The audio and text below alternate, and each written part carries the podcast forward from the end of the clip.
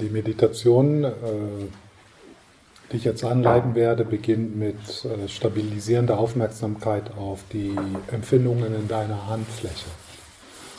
Und dann in flexibler Aufmerksamkeit, flexibles Gewahrsein, mit der Einladung so zu schauen, ist da was körperlich Spürbares, was so deine Aufmerksamkeit braucht und dann offenes Gewahrsein und dann nichts. Ja, dann beginnen wir wieder mit der Körperhaltung. Das leichte, freundliche Korrigieren der Körperhaltung. Der Brustkorb offen, die Schultern entspannt, Bauch weich werden lassen, Kopf balanciert. Du kannst mit offenen oder geschlossenen Augen sitzen.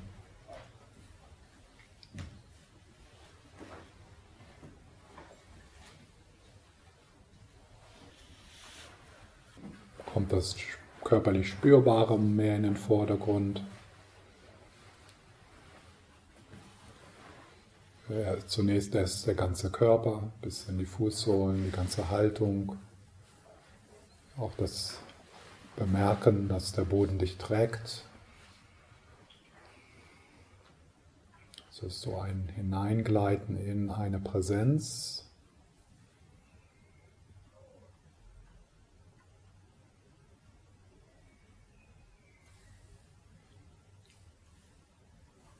Gedanken immer wieder in das periphere Gewahrsein entlassen.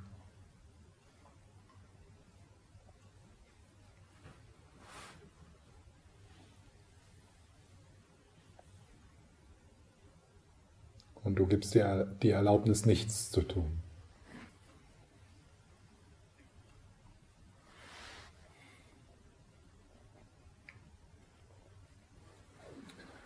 Vielleicht ein kurzes Aufrufen einer Mentorin oder eines Mentors, so dass da eine Atmosphäre von Herzenswärme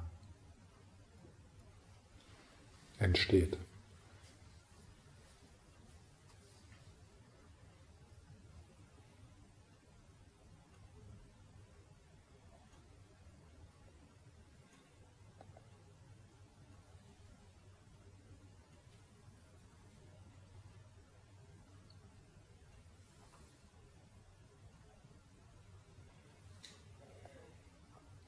Und dann lade ich dich ein, mit deiner Aufmerksamkeit den Arm hinunter, den rechten Arm hinunter in die rechte Hand zu spüren. Mit ein wenig Atemaufmerksamkeit auch. Also so als ob du in die Hand hineinatmest oder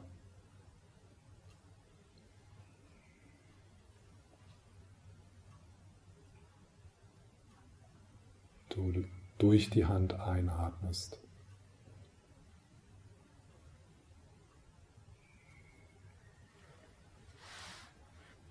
Und die Empfindungen in den Handflächen, in der Handfläche kommt in den Vordergrund. Das ist vielleicht recht subtil, aber Irgendetwas ist da.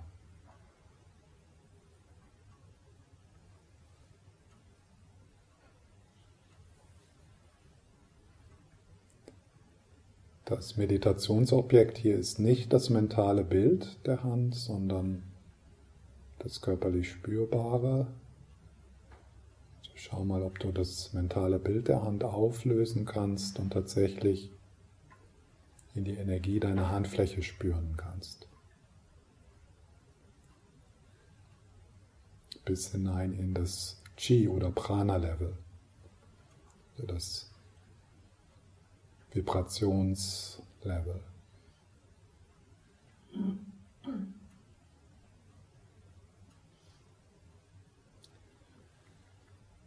Und hier im stabilisierenden Gewahrsein, im fokussierten Gewahrsein geht es darum, in Kontakt zu bleiben. Und dann, wenn du dich ablenkst, ablenken lässt durch Hirngespinste, dass du das wahrnimmst und dann deine Aufmerksamkeit wieder zurück in die Handfläche.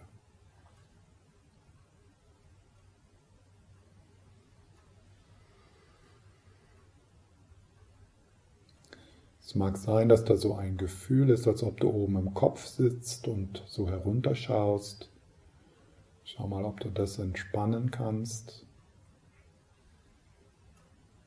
Und die Hand sozusagen dort wahrnimmst, wo sie ist, nicht so von oben herab, von innen.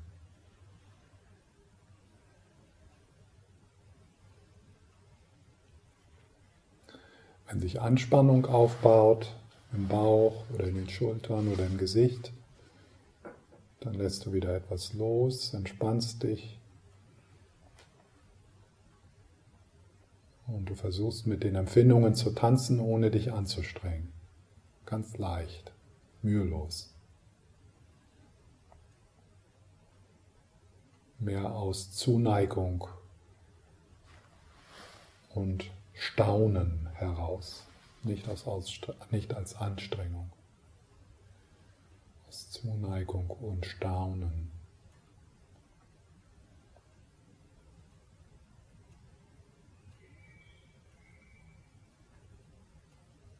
Alles andere geschieht natürlich auch, also im peripheren Gewahrsein, Geräusche, andere Gefühle, andere Körperempfindungen, aber im Vordergrund die Energie in deiner Hand.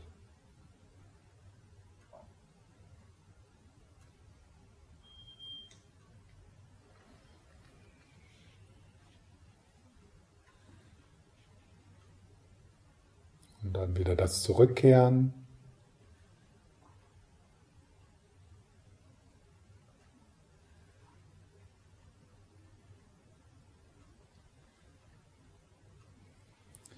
Jetzt weiten wir das etwas aus in die andere Hand.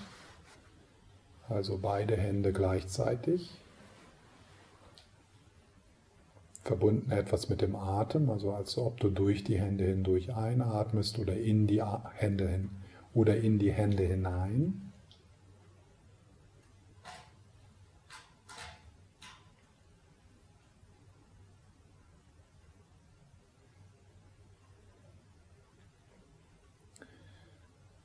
Und wieder, das Meditationsobjekt ist nicht das mentale Bild der Hände, sondern die Empfindungen.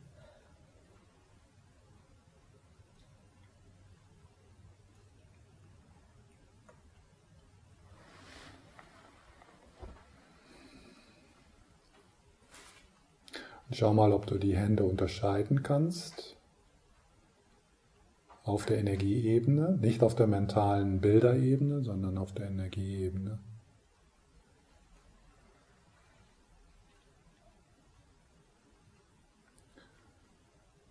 Und wieder möglichst den Eindruck entspannen, dass du oben im Kopf sitzt und so von oben runter schaust.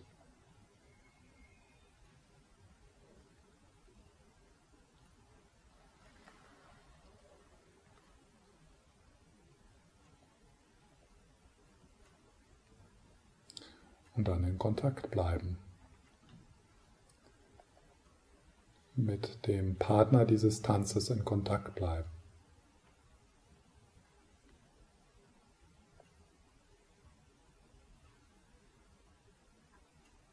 Und alles andere geschehen lassen.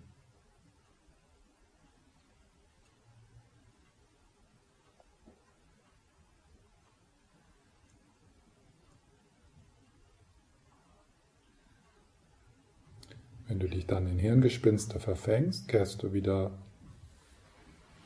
freundlich, ohne Eile, in die Hände zurück.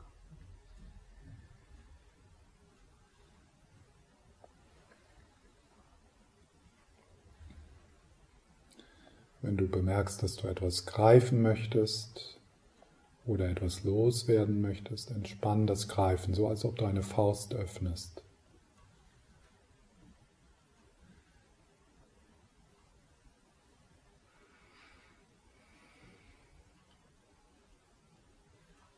Und bleib in Kontakt.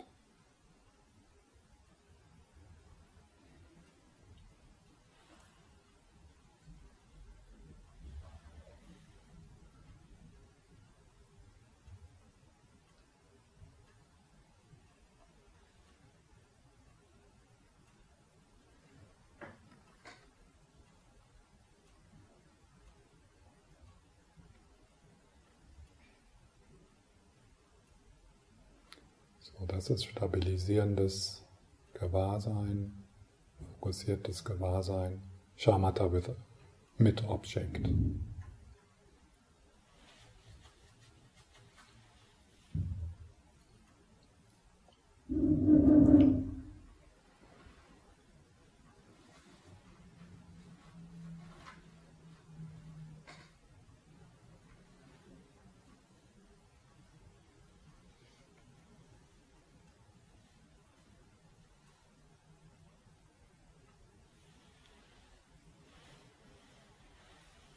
Wieder zurückkehren.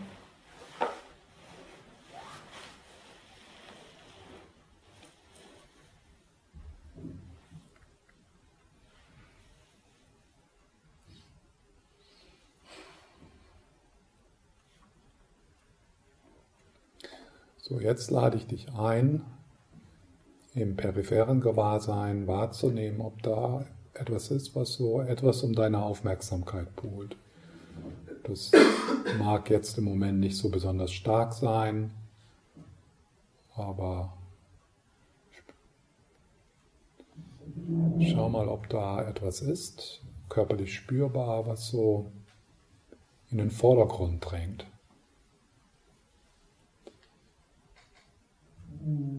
Und ohne Eile lässt du dann das Meditationsobjekt los, die Empfindungen in deinen Händen. Und verbunden mit dem Atem bringst du dann diesen körperlich spürbaren Aspekt in den Vordergrund. Das kann angenehm oder unangenehm sein. Vielleicht ein Druck irgendwo oder eine körperliche Empfindung, die mit einer Emotion verbunden ist. Und dort atmest du hinein bringt es in den Vordergrund und das ist dein neuer Tanzpartner.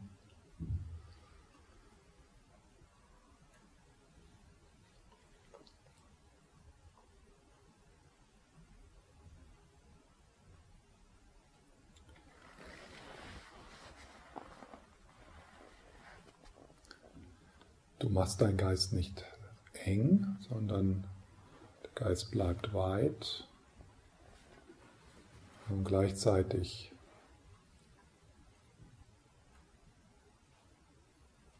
in Kontakt bleiben.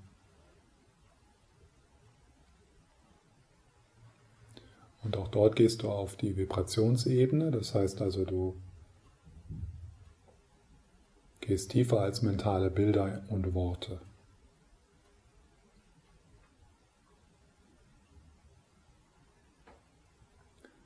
Was ist da in der Enge oder in der Empfindung ohne Worte?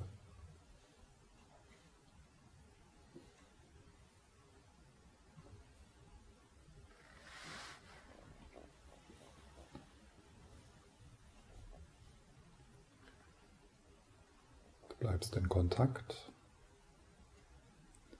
ohne dass sich Anspannung aufbaut. Wenn da Widerstand ist, dann macht das Teil des Meditationsobjekts den Widerstand.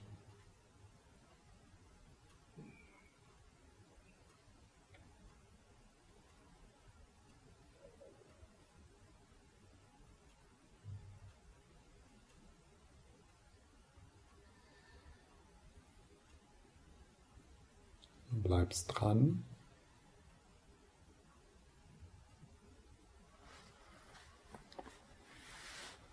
Getragen von Staunen,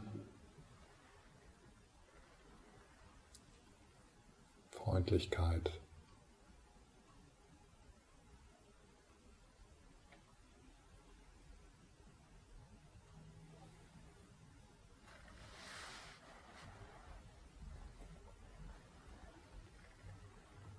Alles andere wird liebevoll ignoriert.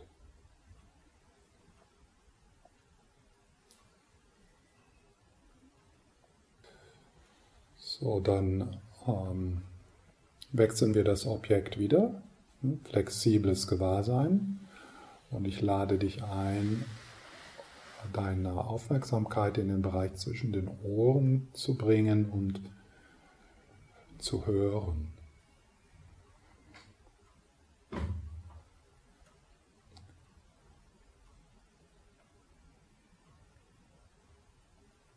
In die Geräusche hier im Raum aber dann auch hinaus. Meine Stimme.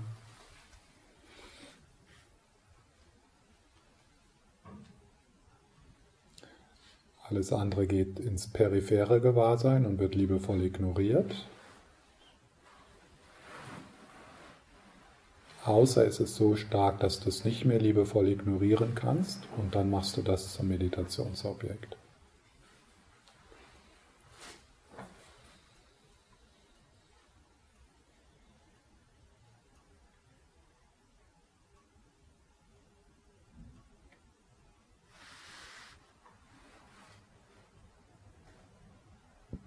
Damit du ein klares Objekt hast, werde ich jetzt ein paar Mal die Schale schlagen.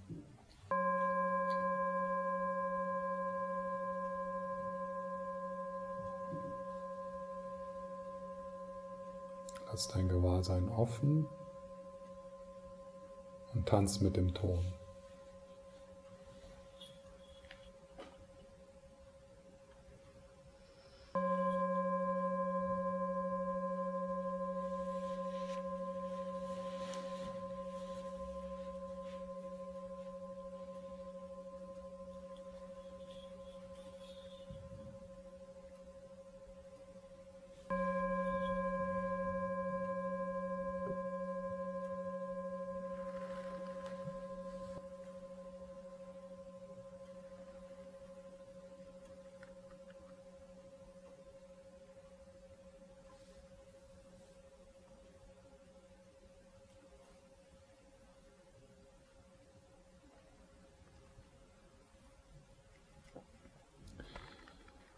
Dann ins offene Gewahrsein. Das heißt also, du trittst so einen Schritt zurück.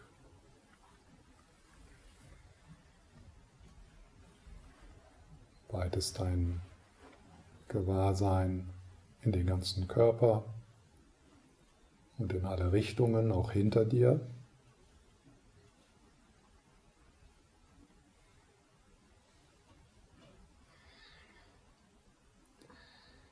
So einen panoramischen Blick.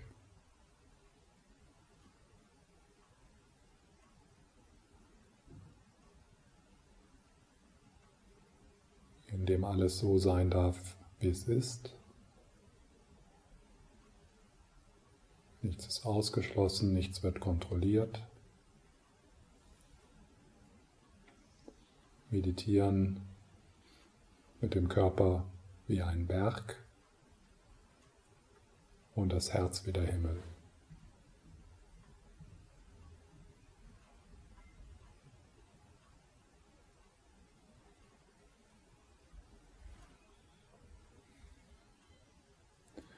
Wenn das zu viel wird oder verwirrend wird, stabilisierst du dich wieder etwas mit dem Atem und dann gehst du in die Weite.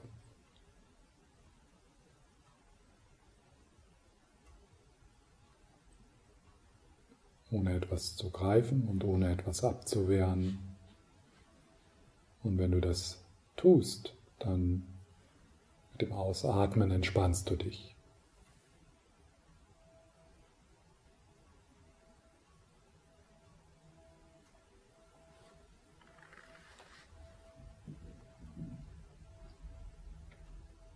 Nutze die Glocke, um deinen Geist zu weiten, dein Herz zu weiten.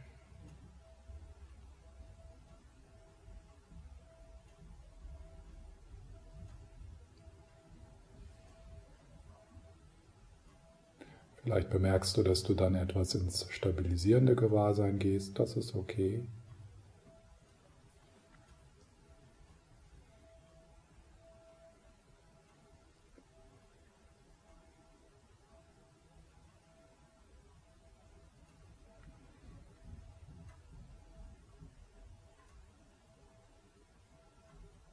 Der Körper wie ein Berg, das Herz wie der Himmel.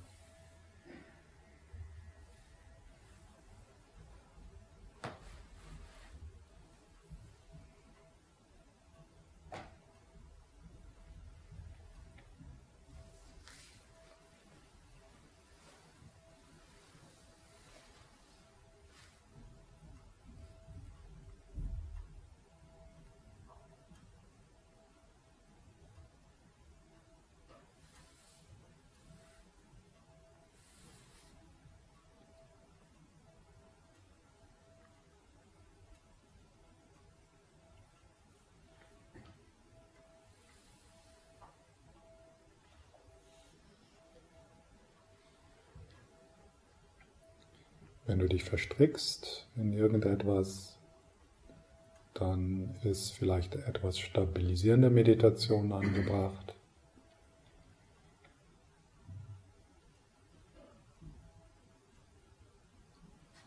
Und dann das sich wieder öffnen. Ein panoramisches Gewahrsein.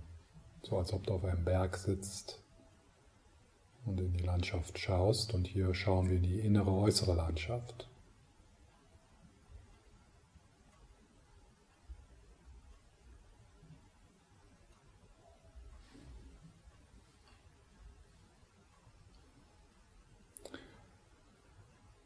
Und du, bemerkst, wie dieses Feld deiner Erfahrung in dauernder Bewegung ist, im dauernden Fluss.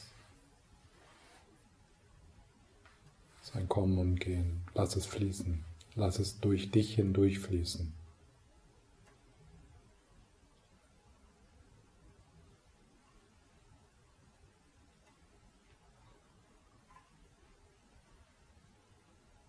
alles so sein lassen, wie es ist.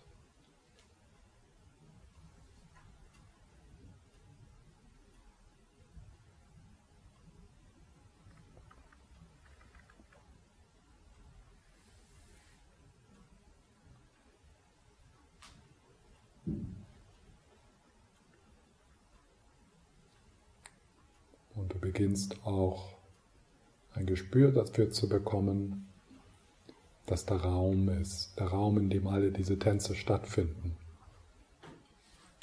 Aber du hast keinen Partner. Du schaust einfach.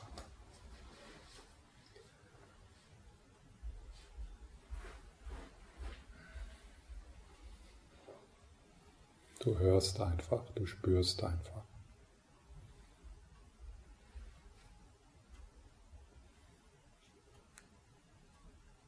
Offenes Gewahrsein.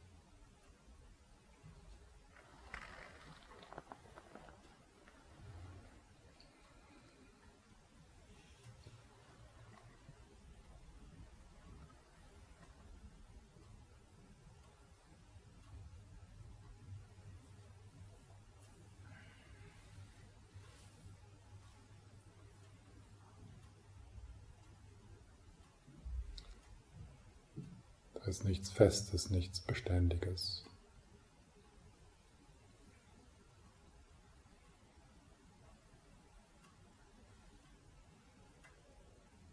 Eine sich dauernd verändernde Weite.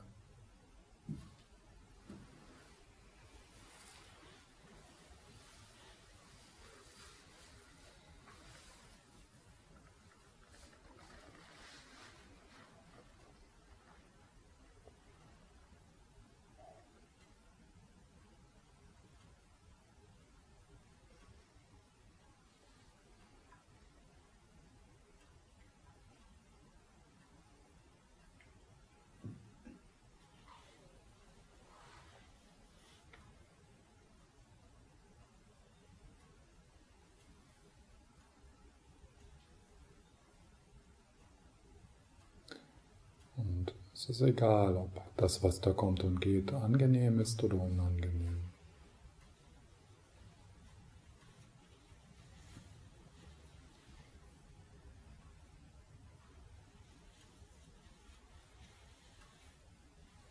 Es ist egal, ob du schläfrig oder frisch bist, unruhig oder ruhig. Das ist egal.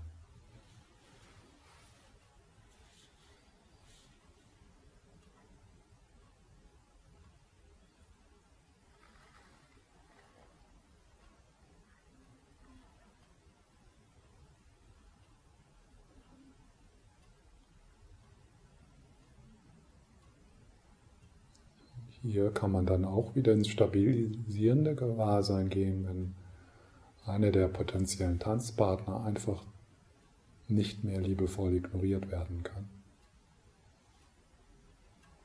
Dann beginnst du den Tanz.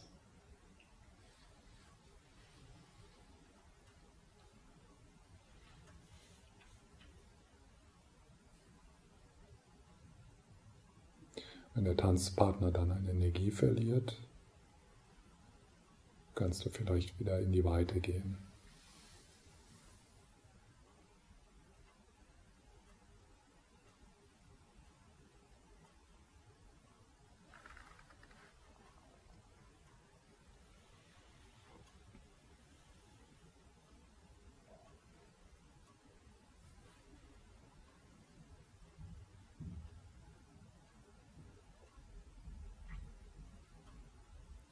Es gibt nichts zu tun, nichts zu erreichen.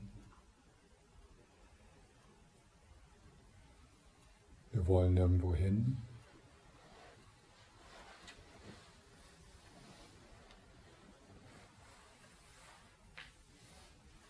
Es geht um den Tanz.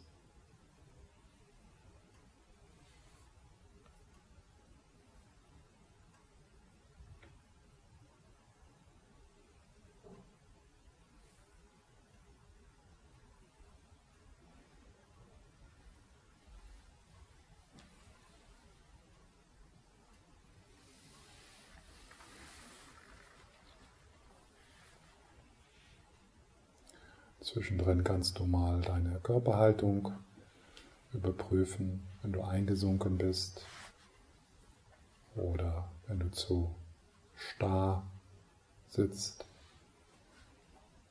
dass du etwas weicher wirst.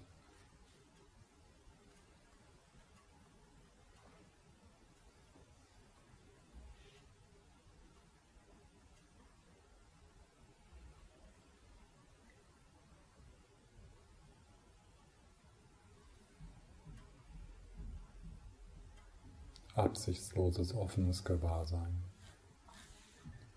Der Körper wie ein Berg, das Herz wie der Himmel.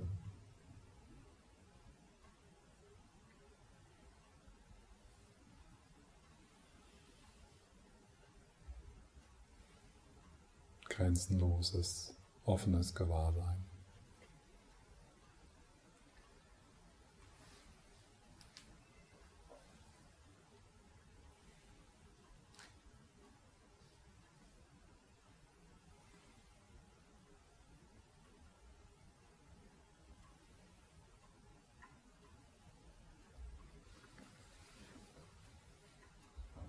Kontrolle loslassen.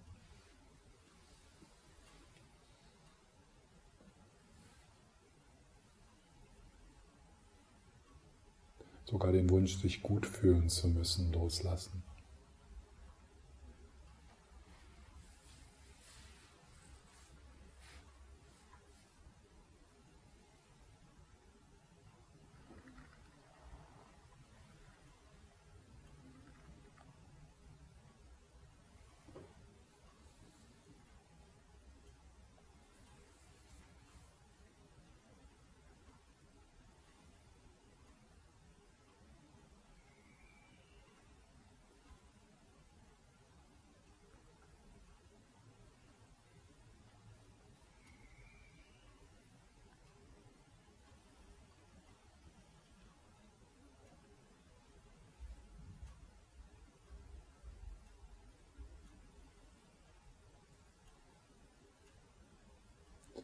Wenn sich Anspannung aufbaut, körperlich spürbar im Bauch, in den Schultern oder im Gesicht. Das ist ein Zeichen, dass du dich um Kontrolle bemühst.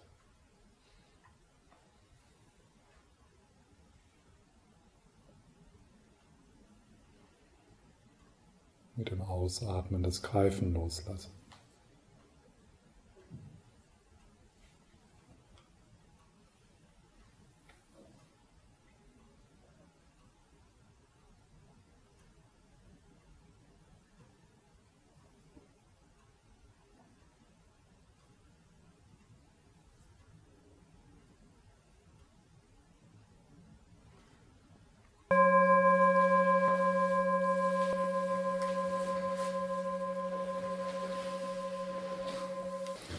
Gibt es irgendwelche Fragen? Anmerkungen, Zweifel? Mir fällt es nur schwer zu unterscheiden, oder wie erkenne ich, wann ist es, wie erkenne ich, okay, das ist ein mhm. Schmerz, den sollte ich annehmen, den sollte ich mir anschauen, mm. und wann ist es. Ja, das ist eine gute Frage. Ähm, und äh, da gibt es jetzt nicht irgendwie eine generelle Lösung, äh, sondern das ist eher so Versuch und Irrtum. Also das hat auch nichts, das hatte auch nicht unbedingt was jetzt mit der Schwere des Schmerzes zu tun, sondern es hat wirklich mit deiner Fähigkeit zu tun, etwas zu halten, im Arm zu halten, ohne dass es dich überwältigt. Und das kann das, kann das das kann das Schlimmste sein, was man sich vorstellen kann. Also auch mit dem Schlimmsten ist das möglich, diese Fähigkeit zu haben. Intim zu sein, also zu tanzen und auch äh, das, was dort ist, tiefer zu spüren, ohne dass du dich vollkommen damit identifizierst. Also da ist sozusagen immer noch ein, ein kleiner Abstand und ein Kontakt mit dem, was größer ist. Also du, du bleibst in der, in, immer, du bleibst so ein wenig in der Metaperspektive, aber die Metaperspektive ist also kein äh, Disassoziieren oder kein irgendwie eine Flucht, sondern ähm, so ein bisschen paradox ist das. Also du spürst mehr, aber du identifizierst dich less, äh, weniger. Also du spürst mehr, nimmst es aber weniger wichtig. Und, äh, und man merkt, also wenn man, das merkt man schon, wenn es, also wenn, wenn man zu weit geht oder wenn es zu viel ist, das heißt also, dass du dann in so eine Spirale kommst, ja? Eine Spirale, wo du merkst, es wird schlimmer, sozusagen. Ja, sagen wir mal, du arbeitest mit Angst. Ja? Äh, Furcht, sagen wir mal, Furcht. Das heißt also, äh, die, die Möglichkeit hier ist, dass du mit der Furcht in Kontakt bist, dort hineinatmest, aber dass das nicht eskaliert in ein pa eine Panikattacke. Ja? Äh, und, und wenn das häufiger geschieht, also dass du, sagen wir mal, oder es könnte Traurigkeit sein, wenn das häufiger geschieht, dass du so merkst, äh, es ist so eine Spirale in die Enge, dann, das wäre dann ein Zeichen, dass es zunächst mal wichtig wäre, dass du die Vertrautheit mit deinen Ressourcen, die, die Vertrautheit mit, dein, mit dem Raum äh, verstärkst, sodass da tatsächlich eine, eine, so eine geerdete, äh, eine geerdeter, ein geerdeter Container ist, der das halten kann.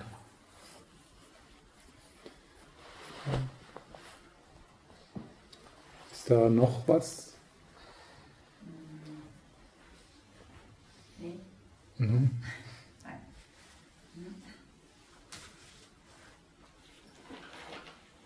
Äh, Macht er das, äh, ist das hilfreich, was ich gesagt habe? Oder beantwortet das deine Frage? Ja, schon. Ähm, hm, manchmal äh, fällt es mir schwer zu, zu erkennen, ah, ist es jetzt ist es jetzt zu überwältigen? Ist es zu schmerzhaft? Mhm. Ist es ähm, ja. etwas, womit man noch nicht arbeitet? Oder muss man mhm. da hinschauen und durchgehen, um mhm. ähm, das halt zu bearbeiten? Nicht, ja. Also, ich finde, es ist ganz, ganz schmaler Grad irgendwie. Ja, genau, das ist ein schmaler Grad. Also man könnte hier so den mittleren Weg, das Wort mittlere Weg nutzen, also der mittlere Weg zwischen äh, sich Zeit zu nehmen, das anzuschauen, äh, also diesen Weg, diesen Weg zu finden, äh, wo man dann also nicht in, in, in, die, in die Überwältigung fällt. Und, den Weg, und diesen Weg zu finden heißt, dass man auch in die Überwältigung fallen muss weil dadurch lernt man dann. Okay, jetzt muss ich mir Hilfe holen. Oder jetzt muss ich in, meiner, in der Meditationspraxis Zuflucht, Bodhicitta äh, bestärken. Ja? Oder wenn es etwas ist, was also in, dein, in, in deiner Meditation oder auch im Retreat äh, häufiger auftritt, dass du dir dann tatsächlich jemanden also, dass du dir dann jemanden suchst, der das gemeinsam mit dir halten kann. Also, dass du den inneren Raum, deinen inneren Raum vergrößerst, indem du die Präsenz einer anderen Person, den liebevollen Blick einer anderen Person dazu nimmst. Ja, und das ist, das ist so eine Gefahr in, in, stillen, in stillen Meditationsretreats, dass also äh, Dinge hochkommen, äh, die, die zu viel sind. Und die einzigste Meditationsanleitung, die du bekommst, ist, ja, bleib da einfach dabei, atme da rein, sei damit. Und wenn du das ein paar Tage hörst, dann kommst du in diese Spirale. Und dann, dann passiert es, dass Leute ein Retreat in einem schlechteren Zustand verlassen, als sie begonnen haben. Also noch mehr ich bin nicht liebenswert, ich bin, äh, ja, mein, mein Leben ist gescheitert, ich bin ein ganz schrecklicher Mensch und ich kann auch nicht meditieren und ja, und es ist dann so, und, und anstatt äh, dass dann ein Retreat oder eine Meditationspraxis mehr Weite und mehr, mehr Liebe in dein Leben bringt, geschieht das, das Gegenteil. Und das ist jetzt keine Katastrophe und wird sicher auch immer mal wieder passieren. Äh, aber das ist dann gut, so darum zu wissen und dann zu sehen, hm, da muss ich irgendwie, also stille, stille Meditation und in meine Angst einatmen, das ist nicht hilfreich im Moment. Es ist angebracht, zum Beispiel das darüber zu reden und das auszusprechen und äh, sich das gemeinsam mit jemandem anders zum Beispiel anzugucken. Das muss jetzt nicht unbedingt ein Psychotherapeut sein, sondern auch ein Freund oder ja, so, das ist so, und, und das ist, einige Menschen sind zu, ähm, also die, es gibt Menschen, die denken, ich gehöre dazu, die denken, ich muss alles selbst für mich lösen in meinem Inneren. Und äh, das geht oft in die Hose.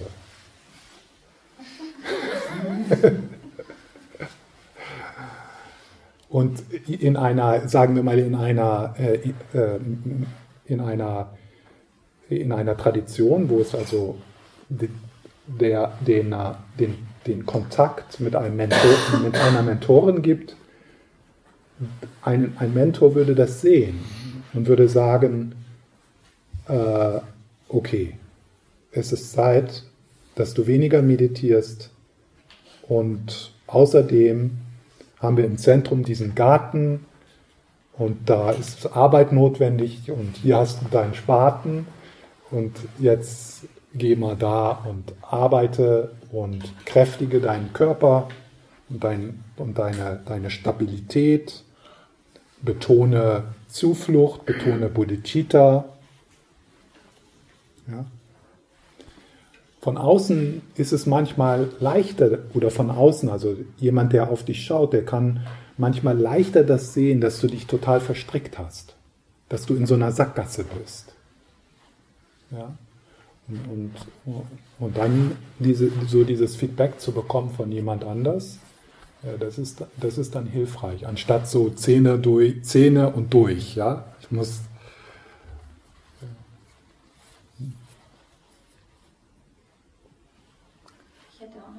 ja. weil du gemeint hast zu der Entwicklung oder ähm, die Entwicklung heißt auch, dass man mehr äh, Gefühle wahrnimmt, mhm. ähm,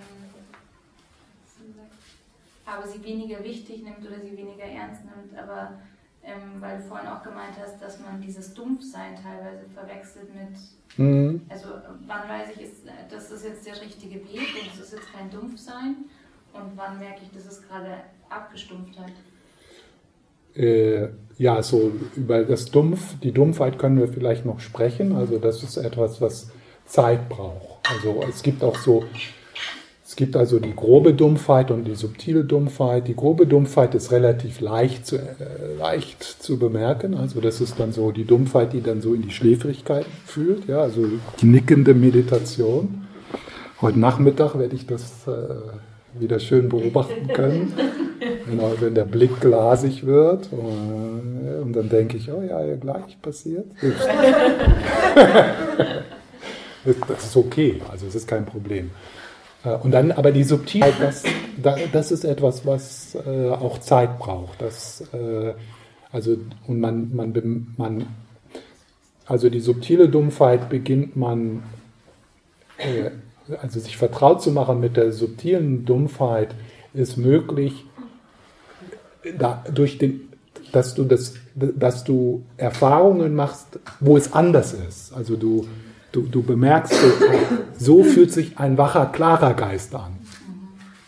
Ja, das, ja, und, und das bemerkst du, ah, und, und jetzt, ja, das ist, das ist jetzt anders. Aber auch da ist es wichtig, dass man Dumpfheit nicht so zu einem, einem, Fe einem Fehler macht oder etwas, äh, was nicht sein sollte oder wo man sich anstrengen müsste, sondern auch die Dumpfheit selber kann zu einem Tanzpartner werden. Ja? Also auch Dumpfheit kann eine Unterstützung in der Meditation sein, anstatt eine, als ein Hindernis.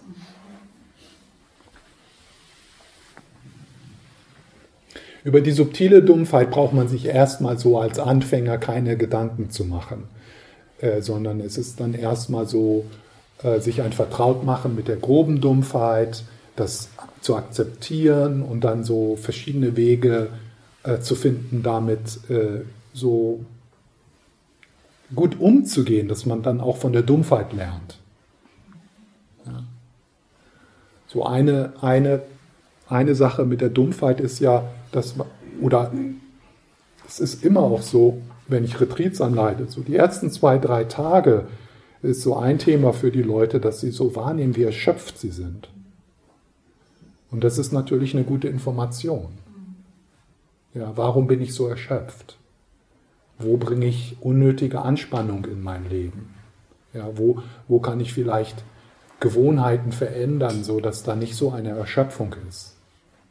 Was ist gut für mich? Ja, von daher ist, ist auch Erschöpfung und, und grobe Dumpfheit etwas, an dem wir wachsen können und von der, von der wir lernen können. Nicht irgendwie ein, ein Hindernis, das wir besiegen müssen oder überwinden müssen.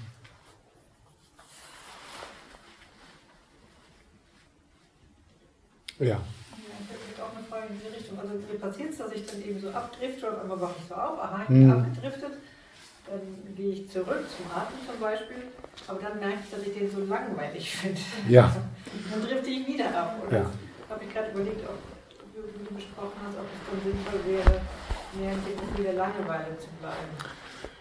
Das ist eine Möglichkeit, mhm. ja, neugierig auf die Langeweile zu werden. Mhm. Aber das ist, das ist, äh, das ist wichtig, äh, was du jetzt anbringst. Äh, eine der wichtigen Faktoren, äh, die äh, stabile Aufmerksamkeit fördert, ist Neugierde. Also eine andere Frage wäre da, also es ist richtig, so eine Möglichkeit wäre, okay, Langeweile, was ist, also wo spüre ich das? Wo, was ist das? Wo ist das? Ja? Also die Langeweile, neugierig werden auf die Langeweile.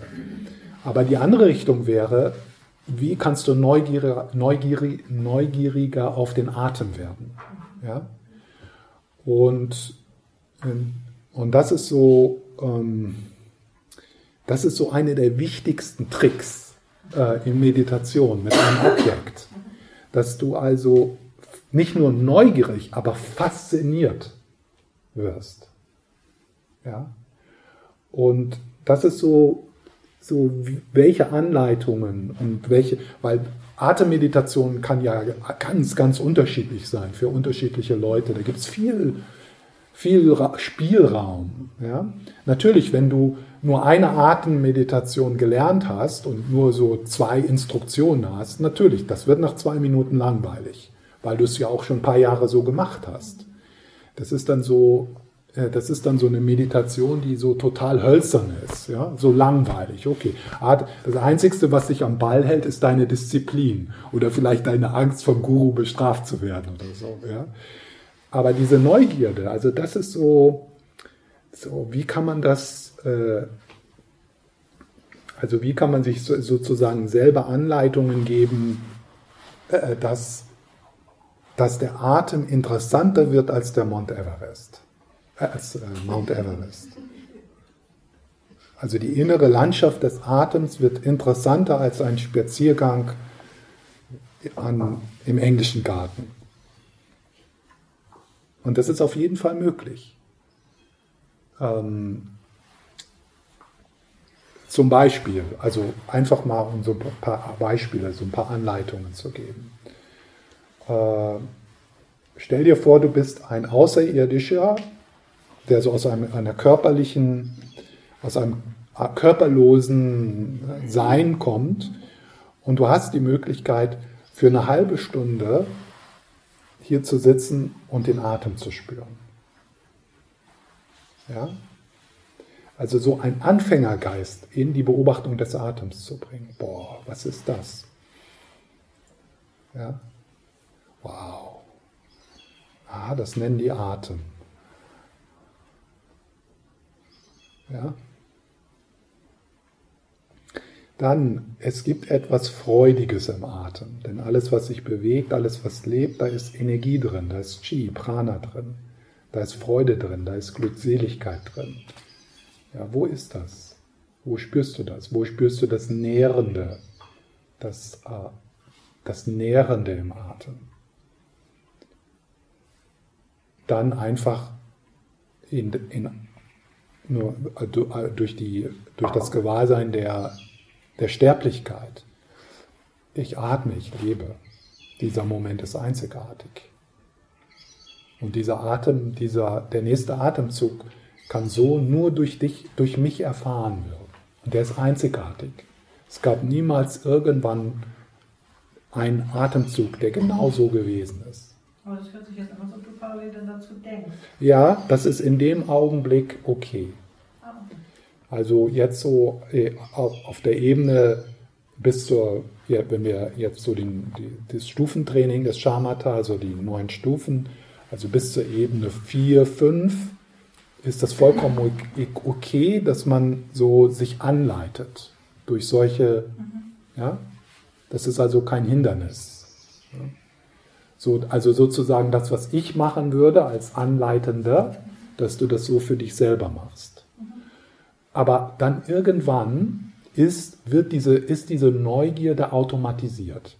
Also was wir durch Meditationstraining ja tun wollen, ist heilsame Gewohnheiten im Geist zu automatisieren. Das heißt also, diese Neugierde, diese Faszination, diese Lebendigkeit, die automatisiert sich. Irgendwann musst du da nicht mehr diese Dinge sagen, sondern das ist so. Da erscheint was in deinem Geist, also du setzt dich hin, du beginnst zu meditieren, bing, da ist Wachheit da, da ist Wow. Ja? Und das Wow, das ist nicht, äh, das braucht keine Argumentation mehr, sondern das ist automatisiert. Also dieser Prozess des Wow geschieht, ohne dass er eingeleitet werden muss durch Anleitungen. Und, ihr, und warum sollte ich denn beim Atmen bleiben? Also das verstehe ich den Weg, den du sagst, dass ich dann die Neugierde weg und den, dann sozusagen mir den Atem interessanter mache. Aber ich kann doch genauso gut ein anderes Objekt wählen. Ja, aber jetzt reden wir ja davon, wie wir am Atem bleiben. Ja, gut, und warum würdest du kann doch zum Beispiel. Ja, aber wir reden ja davon, dass. Ja, ja, ja, klar, das ist flexibles Gewahrsein. Aber im Moment reden wir darüber, wie. Das war ja die Frage. Wie bleiben wir am Atem? Der, die Ur, äh, der Grund äh, dafür war, äh, also die, der Grund dafür, am Atem zu bleiben, ist, wenn du verstanden hast, wie wichtig es ist, stabile Aufmerksamkeit zu haben. Den geistigen Faktoren der stabilen Aufmerksamkeit. Und das ist äh, ist, das ist nicht möglich, wenn du hin und her springst. Aber ich meine, von vornherein nehme ich mir nicht den Atem. Wenn mir das ist, das ist, dass ich den Atem immer langweilig ja, ja, ja, ja. Ich, dann nehme ich mir doch von vornherein... Habe ich das nicht gesagt vorher? Nee, das war jetzt so meine Überlegung. Ja, ja, nee, das war meine Überlegung. Ach so, von vornherein was anderes nehmen. Ja, das habe ich doch gesagt, okay. oder? Okay. Ja. Das ist flexibles Gewahrsein. Ich habe gesagt, alles, was in deiner, in deiner Aufmerksamkeit geschieht, kann Unterstützung sein für deine, äh, für deine Meditation. Alles. Ich meine aber für, für das Stabile, für das Erste. Ja, ja, für das Stabile. Durch die ähm. flexible Aufmerksamkeit trainiert man ja auch das, die stabile Aufmerksamkeit. Ja, mit den verschiedenen Objekten. Das heißt also, es ist eine gute Frage, ist der Atem ein, ein unterstützendes Objekt. Ja? Also das ist durchaus möglich, dass, äh, dass es äh, Meditationsobjekte gibt, die jetzt für dich persönlich, weil du dort neugierig bist, zum Beispiel Töne oder äh, Berührung oder Geschmack, äh, dass es also vielleicht förderlicher ist, dann ein anderes Objekt zu wählen in deiner Meditation. Das ist möglich. Aber es wird ja irgendwann auch langweilig. Also ich habe schon mit Hören ich, gemacht, Das ja. verstehe ich auch so. Ich habe jetzt, ich habe jetzt nicht, genau, ich habe jetzt nicht die Frage jetzt so gehört, dass es jetzt speziell um Atemmeditation geht, sondern genau, genau. Also wenn intensiv ist, ich glaube, ich bin so ein Intensivjunkie. Ja. Intensive Gefühle, da bin ich dran. Ja, ja, genau. Ich gut dranbleiben, aber ja. weil es dann so, ja. so nichts Besonderes ist. Ja, genau. Und dann, äh, dann so, äh, wie kann man das so als als äh, zu etwas Besonderem machen? Oder wie kann man das Nicht-Besondere zu etwas Besonderem machen? Das wäre dann, was du gesagt hast, also die, in die lang, äh, neugierig werden auf die Langeweile, die ja auch eine menschliche Erfahrung ist, die kommen, kommt und geht. Und da kann man auch neugierig sein. Genauso wie man auf die Dumpfheit neugierig sein kann. Auf die Zerstreutheit kann man neugierig sein. Und das Neugierige, ist das dann so, dass es nicht mehr, weil das frage ich mich jetzt zum Beispiel auch mit dem, wenn manchmal sagt, man kann auch mit der Müdigkeit bleiben, ist es dann so, dass ich wirklich versuche, körperlich dann an die Regionen zu gehen, zum Beispiel. wo es ist oder wo die Anspannung mhm. sitzt, hinter den Augen oder sowas? Ja. Meinst du das damit, ja. neugierig sein? Ja. Also auf dieses Ja.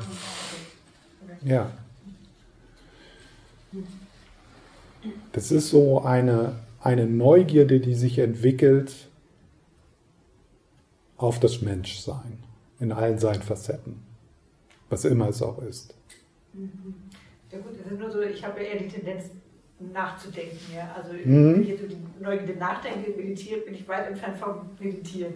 Also deswegen habe ich jetzt nochmal so gefragt. Also es geht ja. jetzt schon so mehr darum, auch das so körperlich ja, ja. diesen körperlichen Sinn von Müdigkeit, Stress oder ja. Langeweile oder, oder ja. dem so nachzulegen. Ja, genau.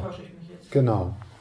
Aber um, um das geschehen zu lassen, mag es notwendig sein, dass du auch auf der intellektuellen, rationalen Ebene so darüber reflektierst. Und einige der Reflexionen, die dich dort unterstützen, ist die Sterblichkeit, kostbare menschliche Geburt und Buddha-Natur.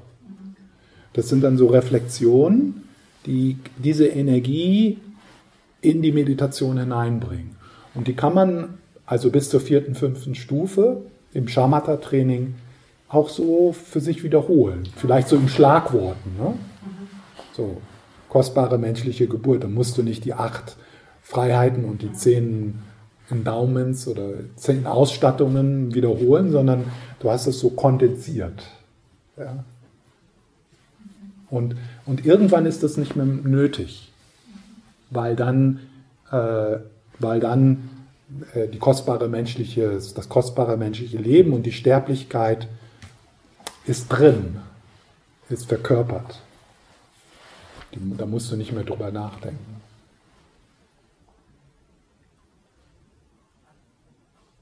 Das ist natürlich ein Prozess, also es ist auch gut, jetzt nicht so zu hohe Ansprüche zu haben, ja, sondern einfach das so als Reise, als Reise auch zu sehen.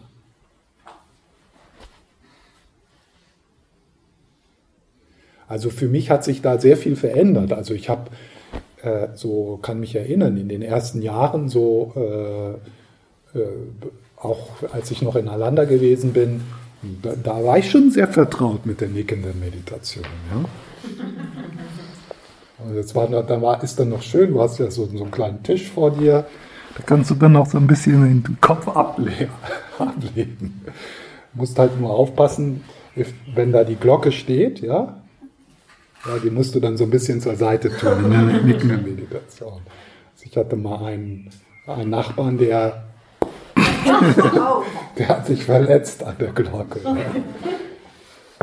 Aber das ist weg. Also die nickende Meditation ist aus, meinem, aus meiner Erfahrung in Meditation ist verschwunden. Seit wann? Seit wie viel Das Jahren? weiß ich weiß ich, zehn Jahre oder so. Auch wenn du dich selber praktizierst. Also Absolut. Ja. Aber wenn du jetzt nicht das Wow trainierst, sondern das, also ich merke, dass ich das Abdriften trainiere. Die nickende Meditation. Ja, aber das solltest du nicht trainieren. aber es geschieht. Ja, das ist klar. Das ist ja, das ist ja auch, äh, das ist ja der Trainingsaspekt. Also du bemerkst, also äh, du schulst dein, dein introspektives Gewahrsein. Also das introspektive Gewahrsein ist diese Fähigkeit zu bemerken, bist du in Hirngespinste verfangen oder bist du, ja, also das ist so dieses, und, und, und das wird eingeübt. Also du wirst immer Du, also es ist einfach so, man muss damit beginnen, oh, zu bemerken, jetzt bin ich abgedriftet und dann, was wichtig in dem Moment ist, wenn du ab, abgedriftet, sagt man das, abdriften? Ja, wenn du abgedriftet bist, dass das nicht zu einer Frustration führt oder so zu einem Versagensgefühl, sondern dass der Moment der Achtsamkeit auf das Abdriften ist ein Erfolg. Das ist, auch wenn das nur einmal, einmal in 20 Minuten geschieht. Das ist ja der Erfolg. Und dann zu lernen, äh, wieder zum Meditationsobjekt zurückzugehen. Und das, ist, das kann man nicht vermeiden, diesen, diesen Prozess. Und da geht jeder durch. Ja? Äh, das, äh, da beginnen wir. Also 99% abdriften, 1% Kontakt mit dem Objekt. Und, und das wird dann langsam mehr. Ja. Ähm, seit ich den Begriff offenes Gewahrsein ähm, das erste Mal gehört habe, ähm, habe ich immer wieder Schwierigkeiten zu wahrzunehmen, ob ich da jetzt wirklich drin bin, mhm. weil das so frei flottierend ist oder mhm. versucht dann krampfhaft irgendwo einen Anker zu finden. Kannst du äh, sagen, was vielleicht vom Gefühl her ein Anzeichen ist, dass man mal im offenen Gewahrsein wirklich ist. Also das fällt mir mhm. seitdem ich den Begriff gehört habe, sehr, sehr schwer, mhm. das zu identifizieren. Ja.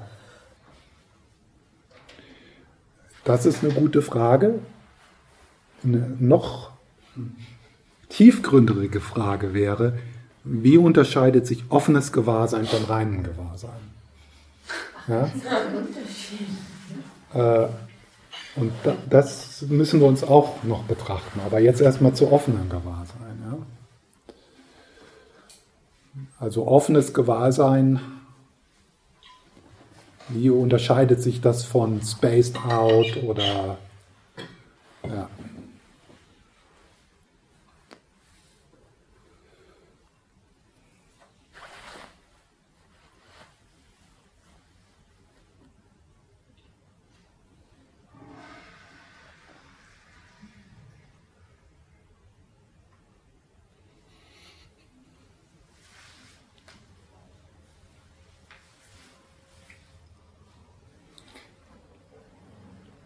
Also ein Aspekt ist äh, sicher dieses, äh, dass wir vertrauter werden, was es heißt, verstrickt zu sein. Ja? Dass wir vertrauter werden damit. Also so diesen Unterschied zu, zu erleben zwischen Gedanken kommen und gehen und die Identifikation mit den Gedanken. Also diese, diese Momente zu erleben, diese Freiheit zu erleben, die geschieht, wenn du deine Gedanken nicht denkst, sondern wenn die geschehen und du betrachtest die, die Gedanken. Du gehst nicht mit denen mit. Und das ist, äh, das ist ein subtiler Unterschied, aber durchaus erfahrbar. Weißt du, worüber ich spreche? Kennst du diese Erfahrung? Ja. Also das wäre dann so ein Anzeichen, ah, das ist jetzt so offenes Gewahrsein. Ja? Also ähm, die, äh, äh, also die Empfindung ist so eine Empfindung von Entspannung, tiefer Entspannung äh, und eine, ein Nicht-Kontrollieren. Das ist so eine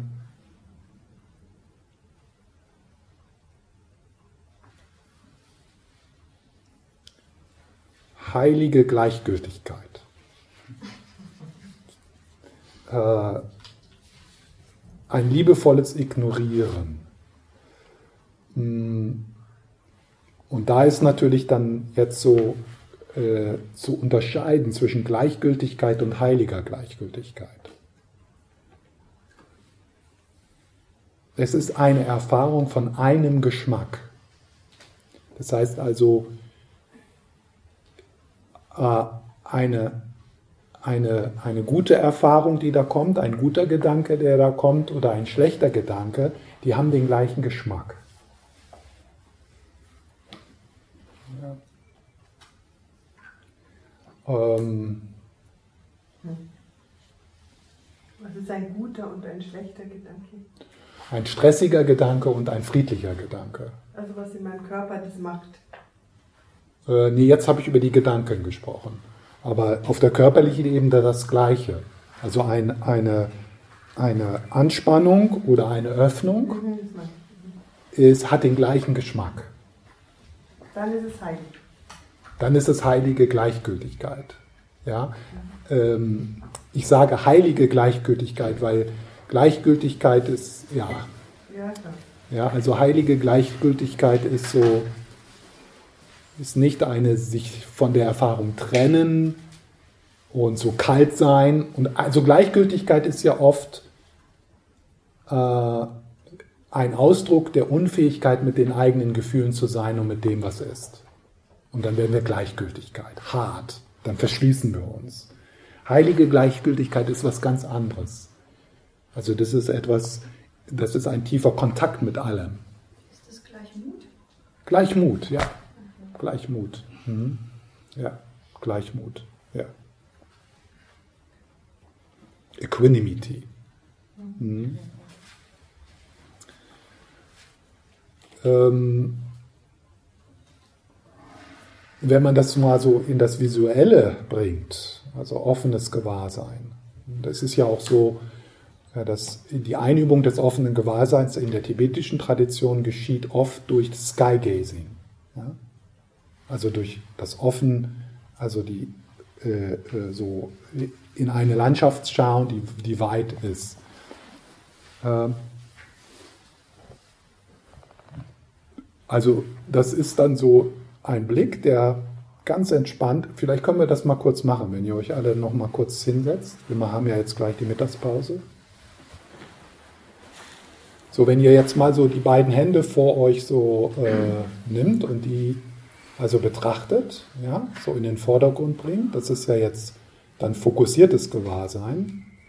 Und wenn ihr dann die Hände beginnt so zu öffnen und ihr folgt so diesen Bewegung, dieser Bewegung, ja, habt die, äh, der, der, Blick bleibt äh, äh, so, also die Augen bleiben in der gleichen Haltung, ja, die Augen bleiben in der gleichen Haltung. Die folgen also nicht, sondern aber du folgst dieser, dieser Öffnung weiter, also bis, in, bis dahin, wo du sie gerade noch so siehst. Und dann folgst du den Händen über dein Sichtfeld hinaus, also bis du sie nicht mehr siehst. Bring sie nochmal gerade so zurück, dass du sie gerade noch siehst im äußeren Sichtfeld. Und dann wieder zurück, aber du folgst denen. Ja? Und dann lässt du deine Hände sinken. Und dein, deine Sicht ist vollkommen entspannt, gleich, gleich verteilt, ohne etwas auszusuchen. Ja? Also das Objekt ist das ganze Gesichtsfeld. Und deine Augen sind so ausgerichtet ja, auf. Aber du siehst das, was dann da ist, nicht besonders mehr als alles andere. Ja? Und das ist, das ist offenes Gewahrsein. Und wenn du, wenn du dann diese, dieses, offene, dieses offene Feld äh, sozusagen ausweitest dann auch auf das körperlich Spürbare und auf die Geräusche um dich herum.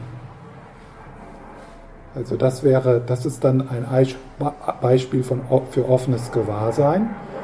Was gut ist, das mit offenen Augen zu tun, das verhindert so ein bisschen die Dumpfheit. Deswegen, weil Licht reinkommt. Deswegen wird in der tibetischen Meditation wird viel mehr mit offenen Augen meditiert als mit geschlossenen. Und, und da kann man so ein bisschen schauen, okay, was ist jetzt der Unterschied? Also jetzt im Moment habe ich, ich bin im offenen Gewahrsein, ja. Also das Gesichtsfeld ist meine. Und jetzt gehe ich ins fokussierte Gewahrsein. Und, und jetzt kann ich Einzelheiten, jetzt bin ich mit dir in Kontakt. Im peripheren Gewahrsein ist all das auch noch da, aber das ist, äh, ich sehe keine Einzelheiten.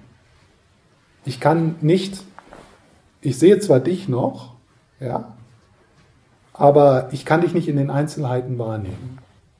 Und, und das ist eine Kapazität, die wir haben.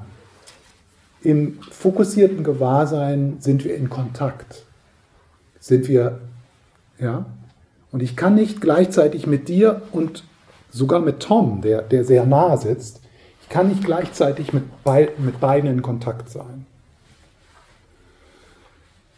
Ja.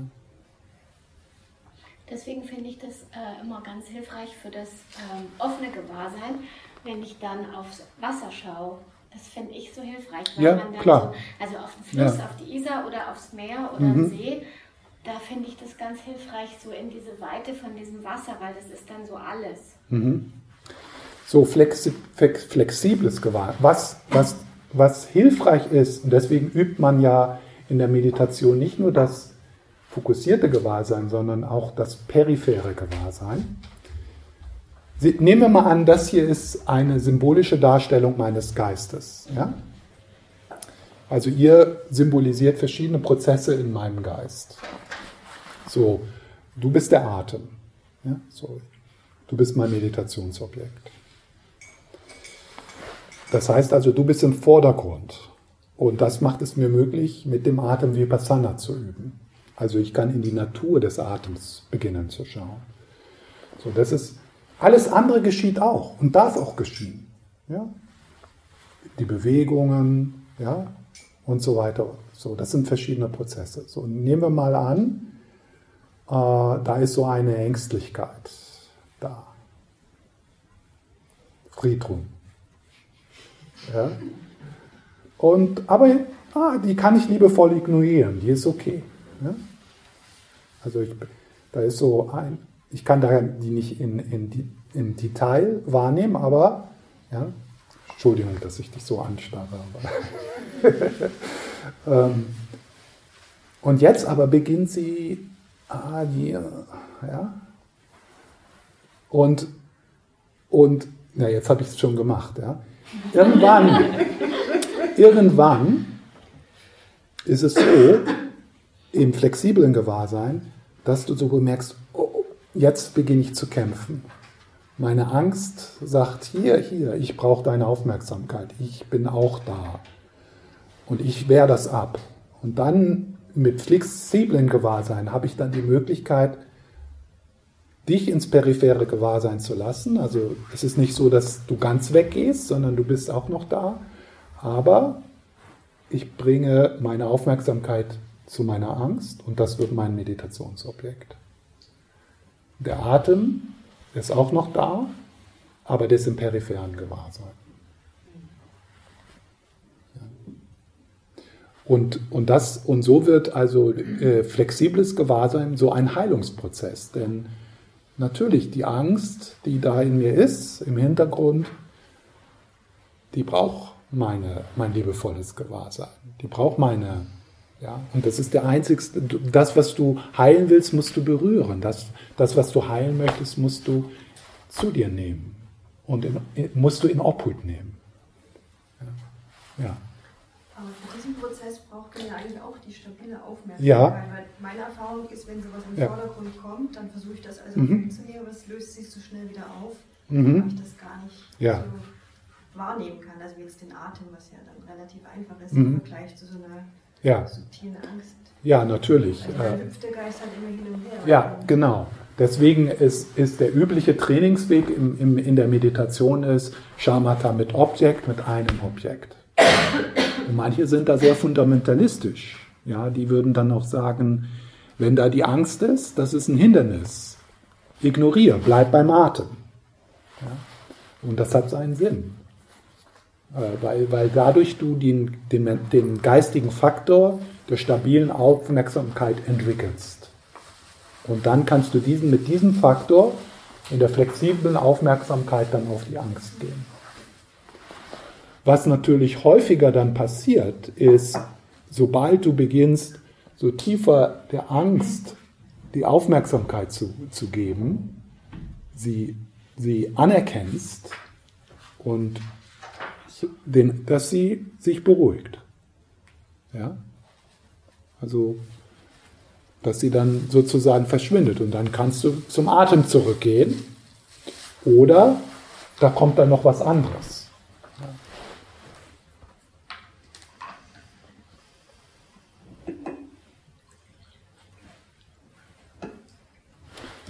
Also offenes Gewahrsein. Das hat mir geholfen, ja. das mit dem ja. mit dem Körper, weil hm. dann konnte ich es spüren. Ja, ja, genau. Nicht nur ja, ja. intellektuell. Äh das, ja, das ist auch so, das ist, äh, das ist natürlich schwierig und das wird dann noch schwieriger mit reinem Gewahrsein, äh, irgendwie da was zu sagen. Also es geht wirklich dann auch so um die Erfahrung. Das, mhm. das ist auch so, da ist es dann auch wichtig, dass wir, äh, dass wir wirklich auch, ähm, also nicht nur lesen und ähm, nicht nur Aufnahmen hören, sondern tatsächlich in, in, also in Kontakt gehen mit, mit Lehrenden. Weil da ist, da ist etwas, was äh, das, da, da kann etwas übertragen werden, was jenseits von, von dem ist, was man durch Bücher bekommt und selbst durch, durch Zuhören. Ja? So, das ist so, das ist so was Körperliches, was wir lernen. Also eine, der Körper lernt etwas. Ja. ja.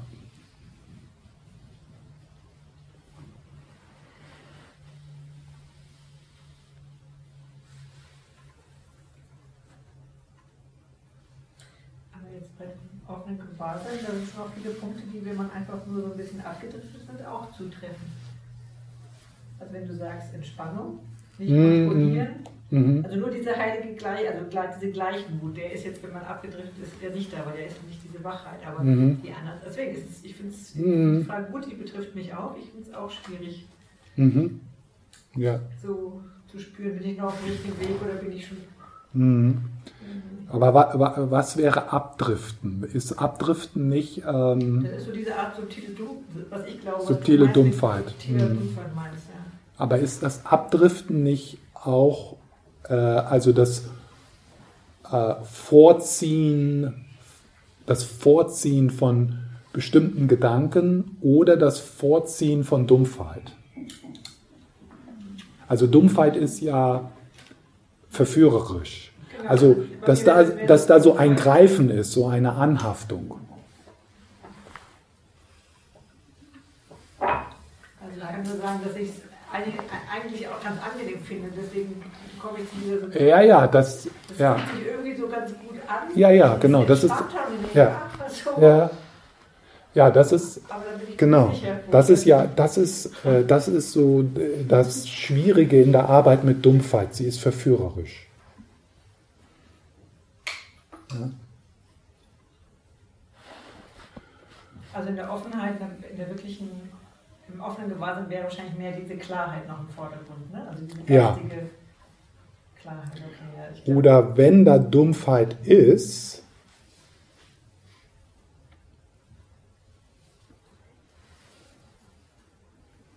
ja, geht man da nicht so mit oder also. Da hast du dann die heilige Gleichgültigkeit. Ja, der, der Gleichmut. Was meinst du mit geht man? Ich verstehe das nicht. Geht man damit? Also wenn du, äh, wenn du abdriftest, mhm. ist das so ein, vermute ich mal, ist da so eine, eine Anhaftung drin.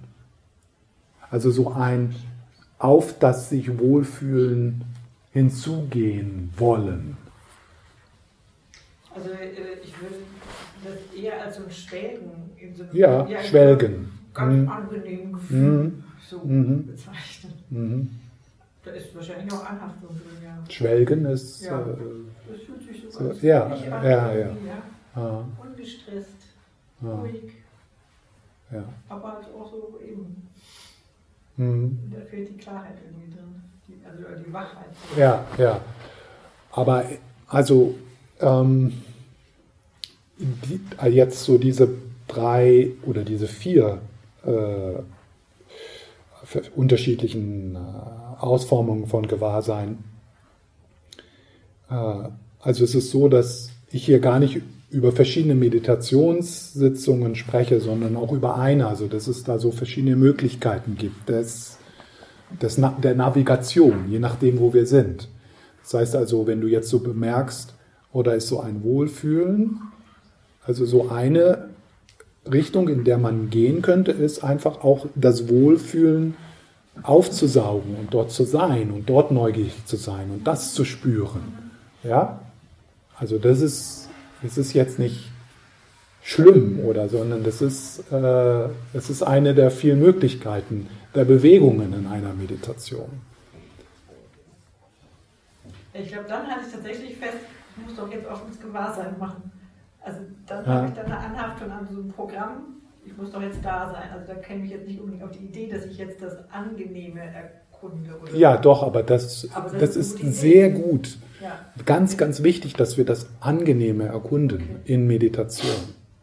Also wirklich, vielleicht hört sich das so an, als ob ich, weil ich sehr viel darüber spreche, so auf das Schwierige gehen, wo ist das im Körper und so weiter und so fort. Was, das, und das ist wichtig, aber wichtiger ist, auf das Angenehme, auf das, auf das Freudige zu gehen, auch dort auch neugierig zu sein und, und sich davon nähren lassen und sich davon heilen lassen und das äh, vergrößern. Ja? Also das ist auch durchaus äh, in, in einer Meditation, wo das Schwierige im Vordergrund ist, ist es sicher auch hilfreich, das wenige Freudige, was auch da ist, zu betonen. Und das ist vielleicht manchmal dann auch in einem Zeitraum von ein paar Monaten oder, oder Wochen, dass man tatsächlich so das Freudige auch betont. Ja. Dann natürlich achtsam ist auf Anhaftung und, ja, und auf Enge. Also es gibt so einen Weg, Freude, Freude zu erkunden mit Enge, weil man mehr davon will. Ja? Und so der Versuch dann, das andere abzuwehren. Äh, und es gibt diese Möglichkeit, so sich in Freude hineinzubegeben und das auch wertzuschätzen und das zu ernähren, ohne dass das zur Abwehr führt dessen, was da noch so ist. Ja?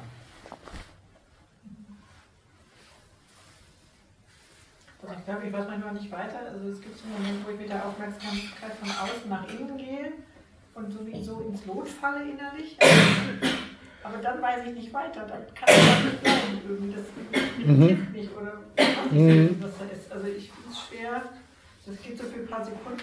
Ja. Da fühle ich mich auch ganz wohl. Und ich, ach, das ist ja total hm, ja. schön. Und dann puff weg irgendwie. Also, ja, da, ja da, das ist, äh, also das könnte sein, dass du gena da genau an dieser Schwelle zum reinen Gewahrsein bist.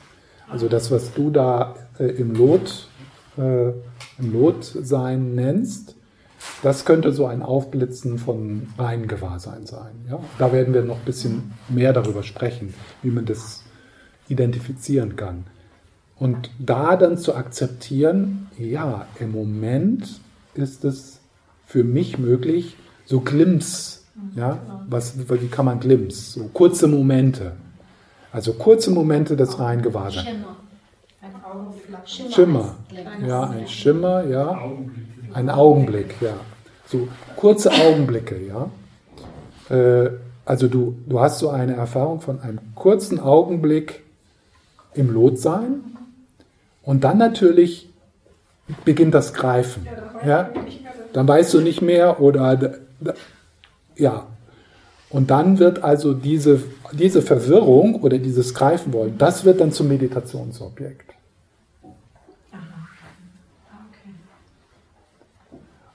Und du musst auch in dem Moment akzeptieren oder erkennen, dass, äh, dass es erst Anfang, dass es anfangs dazugehört, dass diese Momente nur kurz dauern und dass man die nicht aufrechterhalten kann. Denn das Aufrechterhalten wollen dieses Moments behindert den Moment bin mir gar nicht sicher, ob ich das aufrechterhalten will. Ich, ich glaube, da kommt so eine Angst auf einmal. Ja, das ist.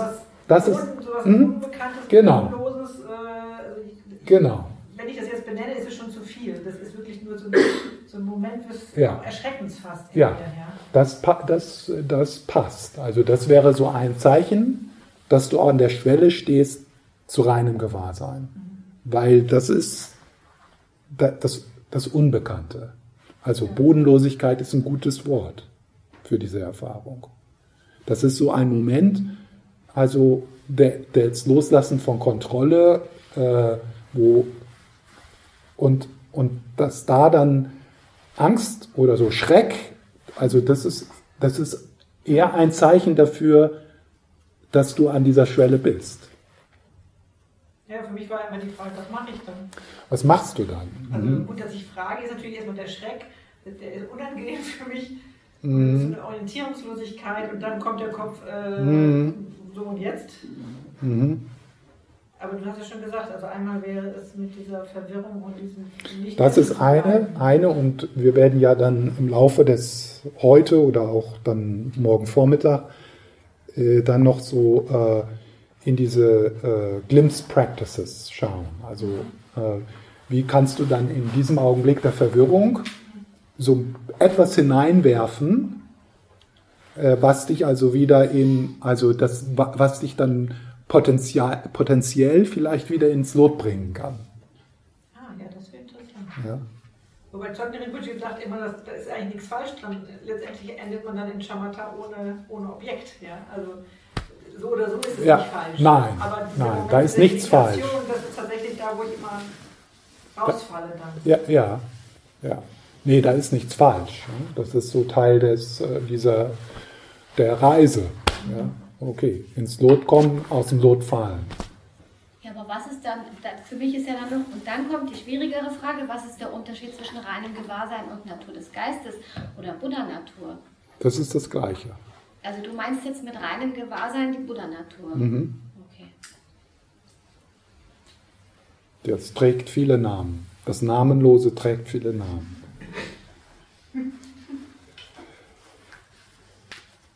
Und das waren jetzt nur drei. Und in der tibetischen Tradition, Tradition gibt es dafür 200 oder was weiß ich. Buddha-Natur. Ja.